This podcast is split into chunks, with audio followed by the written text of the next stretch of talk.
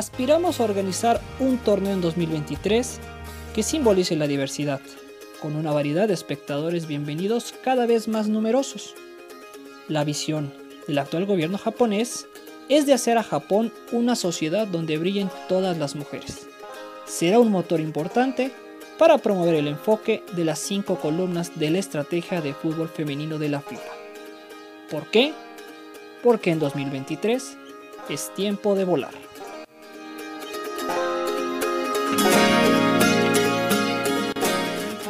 Números, resultados, información. En otras palabras, estradato. En el mundo del deporte, la mayoría de los acontecimientos que se presentan van ligados a ese conocimiento previo, y aunque las sorpresas siguen apareciendo, siempre será importante conocer a tu rival.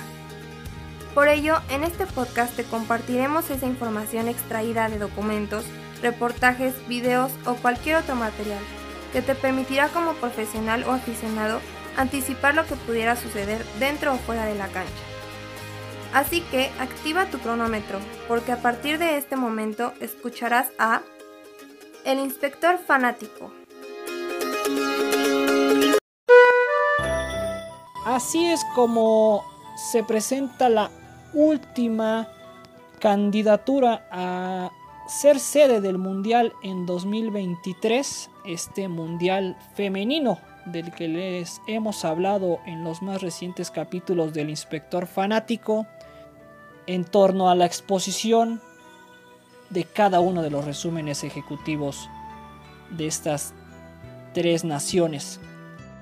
Les saludamos una vez más, estamos aquí Ángel Estrada y Vanessa Estrada para platicarles rápidamente de lo que el país del sol naciente le puede ofrecer a la FIFA y al fútbol femenino de cara a un evento que como ya decíamos en un inicio subirá a 32 equipos, necesitará más organización, más estadios, sobre todo para impulsar, como lo busca la FIFA, al fútbol femenino.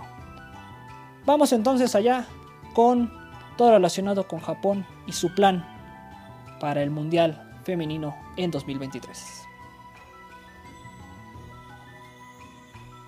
Este evento Japón pretende basarlo en tres capacidades, rendimiento, entrega y cultura, para atraer a todo el mundo y hacer que 2023 sea un año de éxitos y promoción del fútbol femenino. Rendimiento.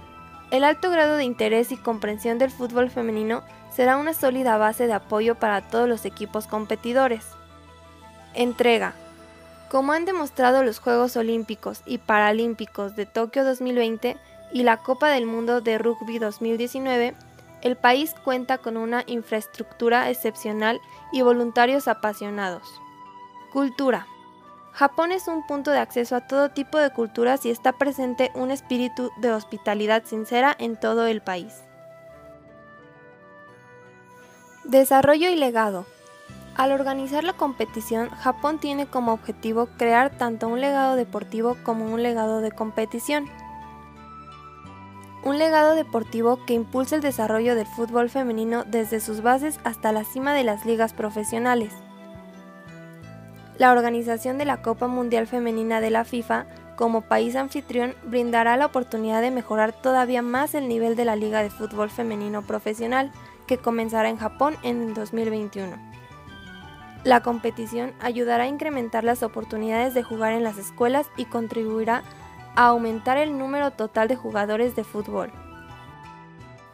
Asimismo, este legado le permitirá a Japón demostrar su destreza de liderazgo en toda Asia, trabajando para formar un movimiento de fútbol femenino panasiático, al contribuir también al desarrollo de las asociaciones miembros de la AFC, la base del fútbol femenino se expandirá desde Asia hacia el resto del mundo. Por otro lado, el legado de competición busca que la Copa del Mundo femenina se convierta en una plataforma de entretenimiento abierta a todos. Los estadios en Japón son abiertos y acogedores para todas las personas, independientemente de su discapacidad, género, raza u edad, y cada uno de ellos crea un entorno de visualización amigable y accesible.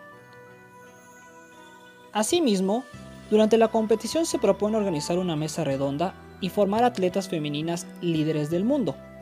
Tal evento derribaría las barreras entre los deportes y proporcionaría a las jugadoras una plataforma para promover su visión deportiva, ayudando a desarrollar el deporte femenino y que también se convierta en un símbolo para mejorar la condición de la mujer. Pasando al tema de comunicación y promoción de eventos, Bane, se basará en cuatro puntos. Tecnología, moda, experiencia para los fans y contenidos de anime. En lo que respecta a la tecnología, buscarán asumir el reto de crear nuevos estilos visuales, utilizando tecnologías de generación de video que incluyen video de punto de vista libre y transmisión de datos 5G ultra rápida. Moda.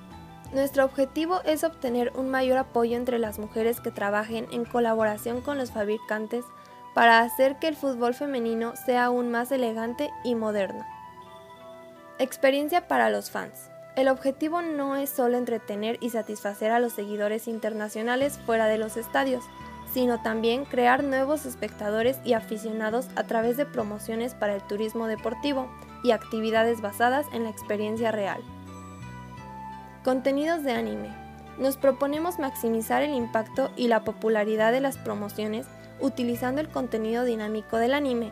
Desarrollaremos un contenido icónico para el fútbol femenino, que permanecerá en la mente de todo el mundo.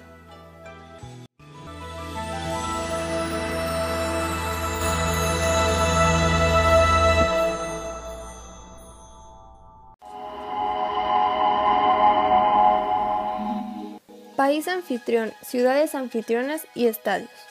Japón tiene una hermosa tierra rodeada de océanos, con una gastronomía de renombre mundial, paisajes impresionantes de las cuatro estaciones, una cultura singular y seguridad para los turistas. Además, la organización de la Copa del Mundo de Rugby 2019 de Japón y los Juegos Olímpicos y Paralímpicos de Tokio 2020 muestra la gran capacidad de Japón para gestionar megaeventos internacionales. Para este torneo proponemos 8 ciudades y sitios. Todas ellas tienen una rica experiencia como organizadoras de eventos deportivos internacionales y sabrán celebrar la Copa Mundial Femenina de la FIFA 2023. Efectivamente, Vane, son 8 las ciudades con sus respectivos estadios. Como era de esperarse, el Estadio Nacional en Tokio está propuesto para la inauguración, mientras que el Estadio de Saitama 2002 es el que se ofrece para la final en la ciudad del mismo nombre. Asimismo, esto pasa con el estadio de Sendai en Sendai, el Sapporo Dome en esta ciudad, el estadio Toyota también en esta ciudad, el estadio de fútbol de la ciudad de Suita, en Suita lógicamente, el estadio Kobe Misaki en Kobe y el estadio de Kyoto en esta última ciudad del mismo nombre. Y como bien recordaremos, hace 18 años algunos de estos estadios fueron utilizados para el Mundial Varonil que compartió con Corea. Pero más allá de las distancias y de la historia de cada ciudad, a Japón le preocupa algo. Y es el tema del clima. Ellos consideran que podría ser posible llevar a cabo la competición de acuerdo con el calendario propuesto por la FIFA entre junio y agosto del 2023. Sin embargo, proponen encarecidamente celebrar el evento entre principios de junio y principios de julio, teniendo en cuenta las condiciones climatológicas del país, ya que serían las fechas más cómodas para los jugadores, los espectadores, los medios de comunicación y el demás personal relacionado con el evento. Para ser más claros con este punto, en su resumen ejecutivo, ustedes pueden encontrar en la página de la FIFA, aparece una tabla donde se menciona el número de días de calor extremo, es decir, 30 grados Celsius o más, que hubo en Japón hace un año. Y las diferencias son muy importantes. En la prefectura de Tokio, por ejemplo, en junio hubo 3 días de calor extremo, mientras que en agosto fueron 25. Asimismo, en Saitama fueron 4 en junio y 25 en agosto. Lo mismo sucede en Toyota y en Kobe. En Toyota en junio de 2019 hubo 8 días de calor extremo, insistimos, por encima de los 30 grados, mientras que en agosto fueron 27. Y en Kobe no hubo ningún día donde se rebasó los 30 grados en junio, pero para agosto fueron 23. Otro tema relacionado con las ciudades es el transporte. El servicio de transporte, según el resumen ejecutivo, es seguro, rápido y confiable a nivel mundial. Se compone por una amplia gama de infraestructura de transporte, que incluye aviones, Shinkansen o trenes bala, trenes convencionales, autobuses y taxis, que respaldarán la comodidad de la Copa Mundial Femenina en todos los lugares de Japón. Además, la red ferroviaria que incluye al Shinkansen es segura y puntual. Y existe una red integral de aeropuertos que conecta las principales ciudades a nivel nacional y también con destinos al extranjero. Igualmente, existe una red nacional de autopistas. También para reforzar este punto, se muestra aquí un mapa de Japón y el estimado que hay de tiempo para trasladarse de una ciudad a otro, tanto en avión, como en coche, como en tren. Y sobresalen, por ejemplo, los casos de el vuelo de Sapporo a Tokio, que estamos hablando es de 100 minutos o una hora 40. Pero también está la ciudad de Kobe, por ejemplo, al poniente de Tokio, que en avión se dice que se invierte en 75 minutos, mientras que en coche son 521 kilómetros. En Suita, por ejemplo, que se encuentra también al poniente de Tokio, son los mismos 75 en avión y 495 kilómetros en coche. Y finalmente, en Sendai, que está al norte de Tokio, en vuelo son 65 minutos, mientras que en coche 368 kilómetros. Hay otros casos igual de interesantes. Y por ejemplo podríamos decir de Saitama, que para conectar con Tokio son 36 minutos en tren. Y desde Toyota para llegar, nuevamente insisto, a Tokio son 101 minutos en tren.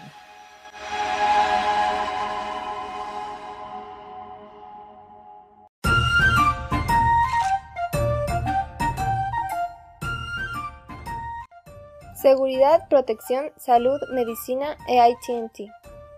Japón también podría proporcionar el entorno más avanzado del mundo en otros campos para garantizar la realización segura de la competición.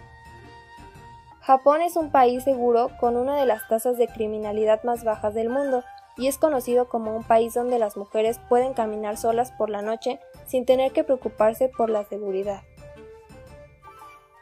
Asimismo, ha logrado los más altos estándares mundiales en niveles de atención médica y por lo tanto no hay vacunas que sean obligatorias para los visitantes extranjeros que deseen ingresar a Japón. Además de varios servicios médicos disponibles en todo el país, hay tres centros de excelencia médica de la FIFA en Japón, cada uno con especificaciones y recursos humanos eminentemente capaces de proporcionar exámenes, tratamientos y servicios de rehabilitación a atletas de clase mundial. Tecnología de la información y de las telecomunicaciones. Los operadores nacionales de telecomunicaciones y proveedores de tecnología de la información de Japón están intensificando sus esfuerzos para garantizar la mejor infraestructura y servicios más avanzados del mundo, como la cobertura 4G, comunicación por video, Wi-Fi en estadios, emisión de billetes electrónicos, entorno 5G, Edge Eye en e-privacy. Muy interesante, Vane, lo que nos mencionas de la tecnología. Tiene ya muchos antecedentes de avances en ese rubro. Pero igual de interesante es el tema de los costos de la organización y los ingresos. Se menciona que Japón goza de una situación económica extremadamente estable. La tasa de crecimiento nominal del PIB es cercana al 2%. Por ende, la nación ya no sufre de deflación y las ganancias corporativas están en sus niveles más altos. Como se puede ver en la compra y demanda de entradas de los diversos eventos deportivos a gran escala que se han celebrado en Japón en los últimos años, las ventas serán apoyadas por japoneses que aman los deportes y que están entusiasmados por comprarlas para los principales eventos deportivos internacionales. Finalmente, para ya ir cerrando con esta presentación y este resumen ejecutivo, Llegamos al tema de los derechos humanos y la sostenibilidad. En este apartado la Asociación de Fútbol de Japón, o JFA por sus siglas en inglés, menciona que ha adquirido una amplia y diversa experiencia a través de varias actividades, incluida la protección del medio ambiente natural, iniciativas de diversidad en varias competiciones y torneos, y el desarrollo institucional para garantizar la inclusión de personas de todas las edades, géneros y capacidades físicas o mentales.